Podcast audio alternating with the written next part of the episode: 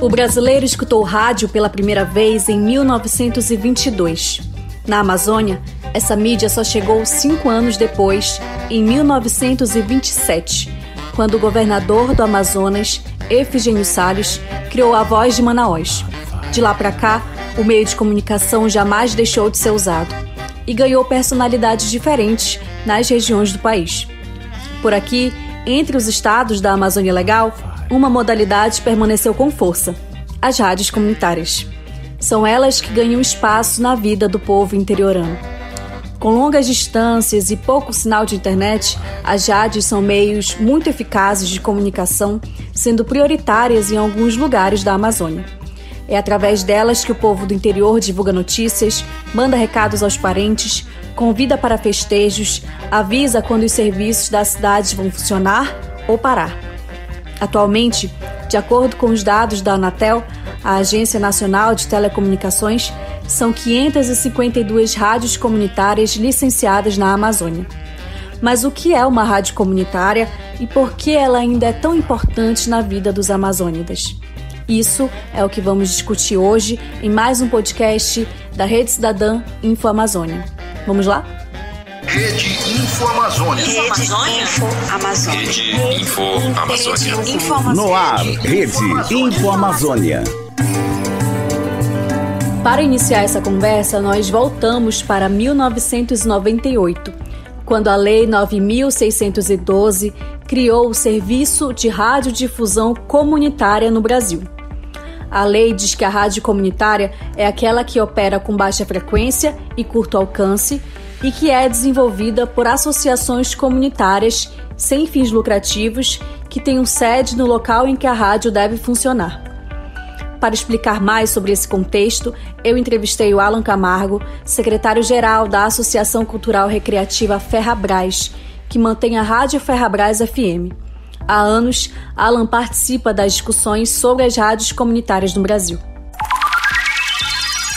Primeiro a gente precisa entender em que momento da história se deu essa lei, né? Foi resultado de uma disputa muito grande dentro do Congresso Nacional. Ela vem logo depois da Constituição de 1988. Ela vem num contexto de disputa por liberdades e o Brasil passava a conhecer o que, que existia em termos de tecnologia, se atribuía naquele período de tecnologia. No início dos anos 60, o papel das escolas técnicas passaram a estudar eletrônica e a partir do estudo da eletrônica desenvolveram aí a telecomunicação, a radiodifusão, o Brasil entrou na era da radiodifusão de forma muito pesada. E no contexto das disputas sociais, que muito se, se discutiu a partir de 88, o rádio e o acesso ao rádio, que era o principal meio da, de comunicação da época, né, rádio e a televisão, a radiodifusão,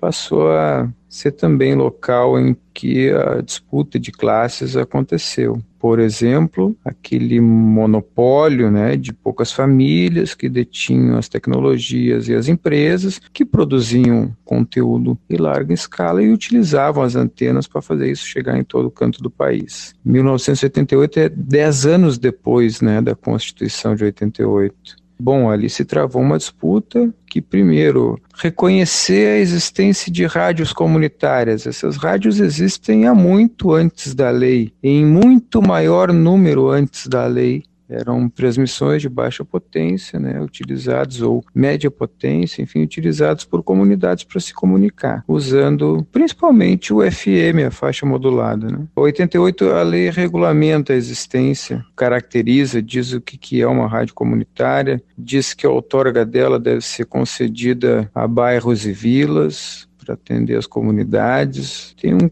cunho social que é resultado né, de um lado desta disputa política ser representado nessa lei.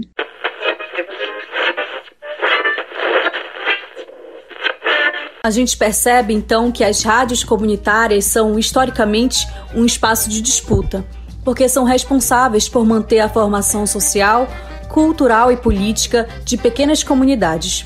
Quando se trata da Amazônia, nós estamos falando de comunidades ribeirinhas e indígenas afastadas dos grandes centros, em que, antes da rádio, a comunicação era feita através de cartas enviadas por embarcações.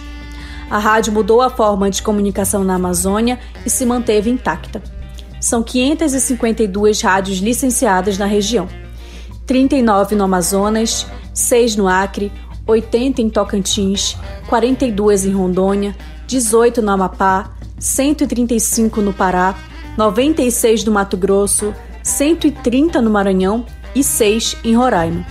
Os números não refletem de fato a realidade, porque existem muitas rádios que ainda atuam sem o licenciamento da Anatel e aguardam, portanto, essa regularização.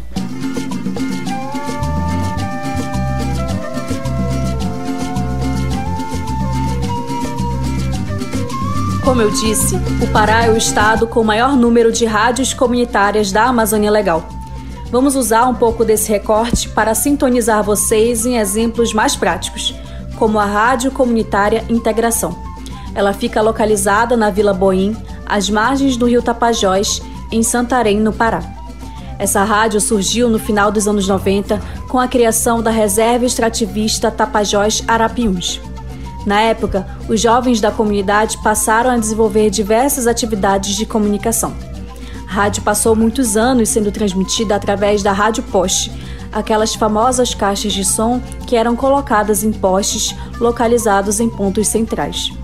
Em 2015, ela passa a ser FM, na frequência 105,9.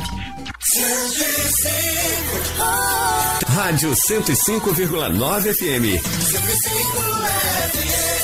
105 FM. Humor, entretenimento, interage, utilidade pública, esporte, jornalismo, potência.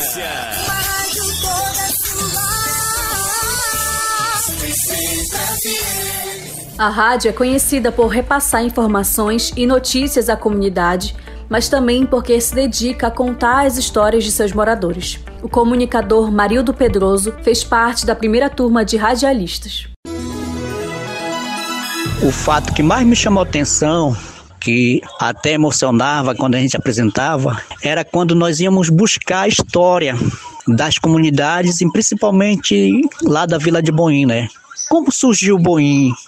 No tempo como era Boim, que tinha as cabeceiras, né, as barracas lá nas margens dos igarapés aí dentro da mata, aí que o pessoal produzia farinha, que tinha cará, que tinha macaxeira, que o pessoal ia buscar o piquiá lá para dentro da mata, ia buscar castanha. Eu vejo que as rádios comunitárias, todas as que eu conheço, ela tem esse papel ela tem esse papel de divulgar as coisas que acontecem na comunidade. 105.9 Integração FM, a rádio de Boim. A jornalista Hélida Galvão que tem diversas pesquisas sobre rádios comunitárias na Amazônia e é uma especialista em jornalismo científico pelo Núcleo de Altos Estudos Amazônicos da Universidade Federal do Pará, avalia que essas rádios são as vozes das comunidades na região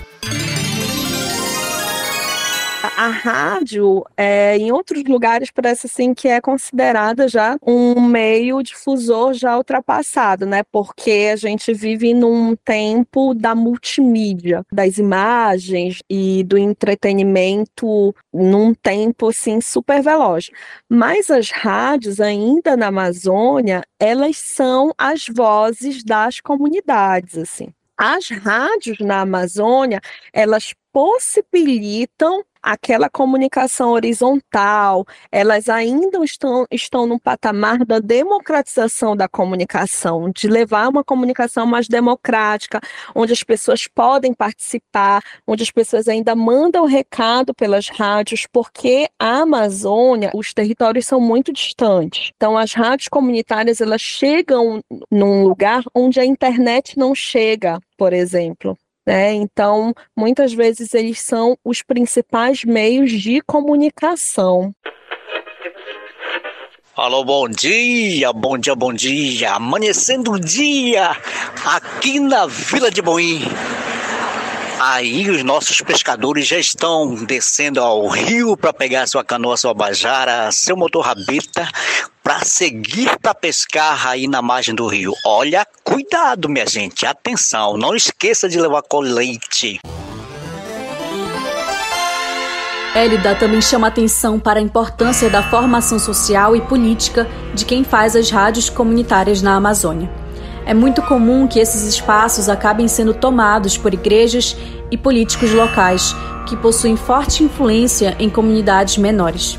Em contrapartida, também existem registros de tentativa de intimidação contra rádios comunitárias que, de fato, priorizam as informações que não são de interesse desses mesmos agentes fazer rádio comunitária na Amazônia é um grande ato de resistência por todas essas dificuldades que eu te falo, né? Às vezes tem, elas têm os equipamentos usurpados, né? Porque não tem outorga, mas do contrário, as grandes rádios que trabalham com a hegemonia midiática não são incomodados, né? é, tem, tem suas concessões aí e estão falando asneira, e estão falando, reverberando notícias falsas e não são incomodados. Mas as rádios comunitárias, elas incomodam, elas incomodam porque elas tocam na ferida, né? elas incomodam porque elas vão lá e denunciam o grande capital. Então, elas continuam resistindo na Amazônia. Outro exemplo de rádio que incomoda por fazer o seu trabalho é a Rádio Comunitária Educadora, situada no município de Gurupá, no Pará.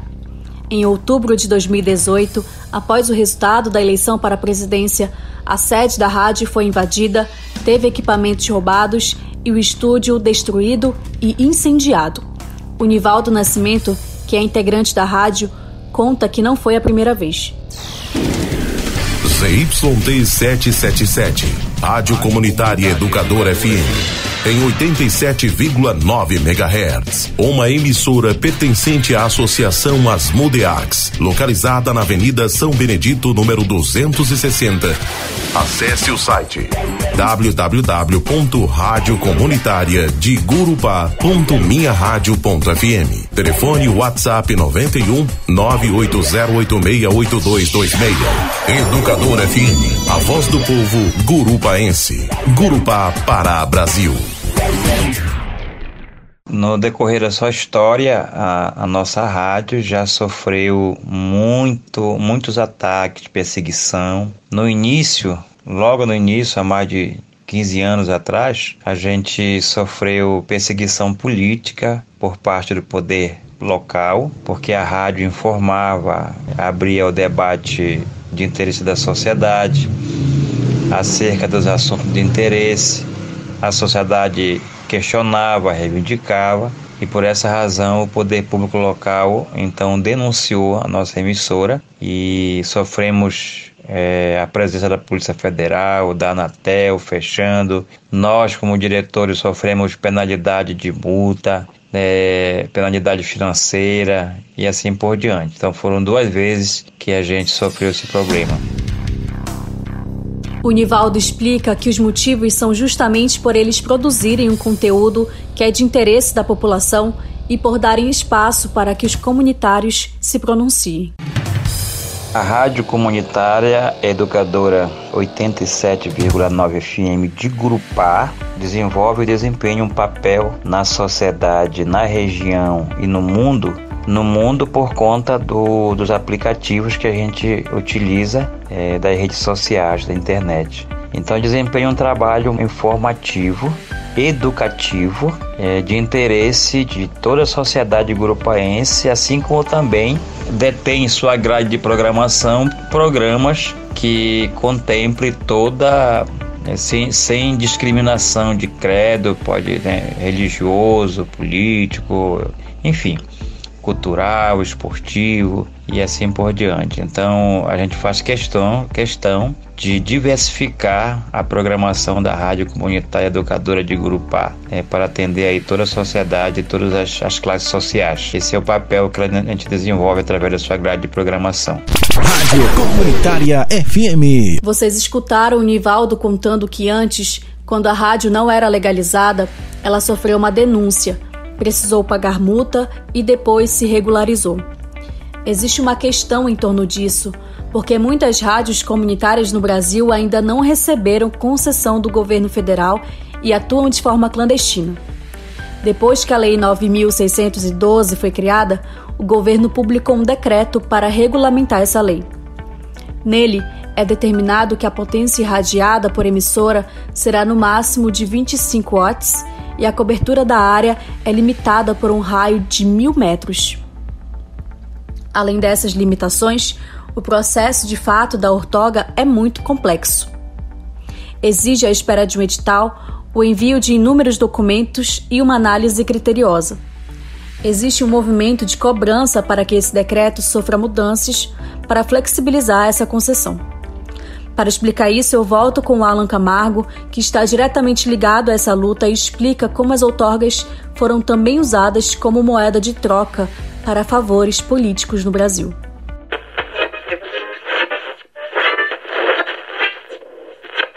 Esse decreto cria um monte de monstros ali burocráticos que foram até hoje, são até hoje o principal problema cria a disputa por espaço eletromagnético dentro do mesmo da mesma prestação de serviço, que é o caso do choque de frequência.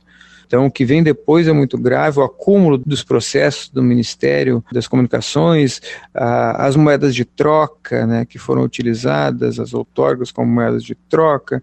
Uh, se for pegar um mapa hoje, é bem complexa a coisa, assim, principalmente do ponto de vista do que aconteceu de promiscuidade com os processos pode ter acontecido uma certa moralidade depois, já aí, segundo mandato do Lula, principalmente no governo da, da Dilma, que sim, uma intenção de moralizar a coisa se colocou ali no ministério, só que aí faltou e falta desde então uma noção de que aquele decreto ele é um decreto ruim, nunca se ousou fazer qualquer coisa para repensar o sistema, aplicar o sistema, fazer desenvolver o sistema. Existe no momento uma articulação dos movimentos das rádios comunitárias no país para mudar essa lei e também para incluir publicidade governamental nas programações. A ideia é inserir recursos para fortalecer as comunidades e repassar informações seguras. A gente encerra aqui este episódio. Para mais informações, vocês podem acessar infoamazonia.org. A gente colocou lá um texto com links e fotos sobre o conteúdo de hoje. A produção e roteiro deste podcast foram feitos por mim, Julie Pereira, com apoio da Report for the World, uma iniciativa da Grounding Truth. A edição é de Isabel Santos e a produção de áudio é do Carlos Paz. Até a próxima.